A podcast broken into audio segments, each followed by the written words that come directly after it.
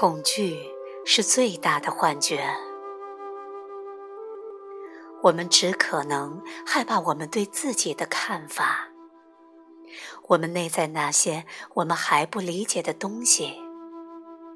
比如，如果我认为你可能觉得我这个人很沉闷，那会让我感到害怕，因为我还没有质疑这个念头。所以，不是他人让我害怕，是我让我害怕。在我调查自己那恐惧之前，令我害怕是我的任务。有可能发生的最糟糕的情况，是我认为你对我的看法正是我对我自己的看法。所以说来说去，都是我和我自己的看法。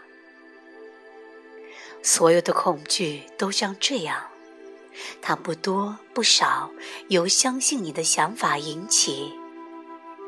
它总是一个将来的故事。如果你故意想要害怕，那就定个计划吧。如果你质疑了你的头脑，恐惧是不可能的。只有当头脑把一个过去的故事投射到将来时，你才有可能感到恐惧。让我们能够投射将来的是那过去的故事。如果不执着于过去的故事，我们的将来会是那么的灿烂，那么自由。我们都懒得去投射时间。我们注意到，我们已经活在将来，而那一直。就是现在。几年前的一天，我无意中走上一家私家车道。就在我注意到这条路没有出口时，几只大狗咆哮着向我冲来。我的念头是：不知道它们现在会不会咬我。我无法投射它们会，所以我一点儿也不害怕。他们冲到我面前，咆哮着，露出他们的牙齿，然后他们不叫了，开始在我身上嗅来嗅去。我等着看着，我注意到，到目前为止，生活依然美好。后来，他们护送我回到车道的入口，他们很高兴，我也很高兴。那是一次愉快的团聚。但是，凯蒂。有人可能会说，恐惧不就是生理的吗？它不是打或逃的反应所必须的吗？我可以理解不怕一只正在咆哮的狗，但假如你在一架就要坠落的飞机上呢？你会不会害怕？我的回答是：当你看到一条绳子横在你面前的路上时，你的身体会产生战。或逃的反应吗？绝对不会，那简直是疯了。只有当你想象那绳子是条蛇时，你的心才开始狂跳。是你的念头吓得你产生了战或逃的反应，而不是现实。当然，我无法知道，在一个假设的情况下，我会怎么想，或者有怎样的感觉。我只能说，我已经很久没有害怕过了，而我曾经遇到一些非常有趣的情况。当你质疑了您的思想，你自然活得无所畏惧。人们问我，那样的活法在今天看起来是什么样的？有时我会讲到我外孙女玛丽出生时的故事。罗克山开始生产时，我们都在产房里。我斯蒂芬，我女婿史考特和史考特的父母，一切都很顺利，直到胎儿突然卡在产道里，他开始缩回子宫，他的心跳出现了异常。那家医院很小，在这天夜里的凌晨三点，那里的人手不够，主治医生没有合格的助手，房间里弥漫着恐慌。他决定做剖腹产，他粗暴地让我们离开，将罗克商推进手术室。罗克商在尖叫，没人告诉我们发生了什么。所以我们有理由认为他和他的婴儿都遇到了严重的麻烦。接着叫声停止了，我们能听到大厅那头愤怒或惊慌的指示。一名急救室的助手跑向我，要我打一个号码，叫那接电话的人马上到医院来，然后就没有任何解释，又匆匆地跑掉了。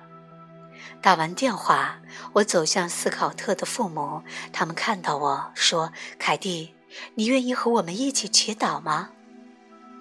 那问题让我惊讶，我不知道要祈祷什么。看着他们热烈、疲惫、充满恐惧的眼睛，我想我不需要请求任何东西，我要上帝要的。当然，我加入了他们，他们拉着我的手，闭上眼睛开始祈祷。我和他们站在一起，爱着他们，明白想要某个特定的结果有可能会多么的痛苦。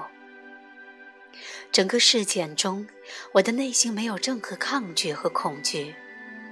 对我而言，现实就是上帝，我永远可以信任这点。我不必猜测上帝的意愿。无论我的小孩和外孙女是生是死，不管发生什么，都是上帝的意愿，因此那也是我的意愿。所以，我的祈祷已被回应。我全心全意地爱着罗克山，我非常乐意为救他而献出我的生命。可这并没有被需要。碰巧剖腹产很顺利，罗克商和玛丽母女平安。还有另一种可能，如果我相信了对罗克商而言生比死好。我的外孙女应该出生，或者医生应该准备更加充分些。这样的念头，我就会生气。我可能会闯入急救室，给医生、护士造成更多的困难。我可能会感到愤怒、沮丧和恐惧。我可能会祈祷，那种企图操控不可被操控之时的祈祷。这些是当我们相信我们的想法时，有可能产生的几种反应。与现实的对抗，看上去常常就是这样。它不仅疯狂，而且十分无望和痛苦。当你质疑了你的思想，念头流进流出，不会引起任何压力，因此你不相信他们。你立即意识到，他们的相反面有可能同样真实。在内心的宁静里，现实让你看到并不存在问题，只有解决方案。你深深的深信，无论发生什么，都是应该在发生的。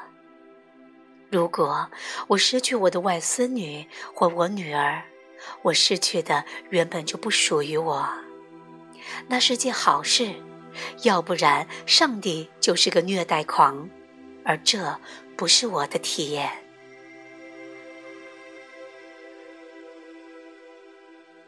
我不指挥上帝，我不认为我知道对我或任何我爱的人生或死哪个更好，我怎么可能知道呢？我只知道上帝是一切。上帝是仁慈的，这是我的故事，我坚持我的故事。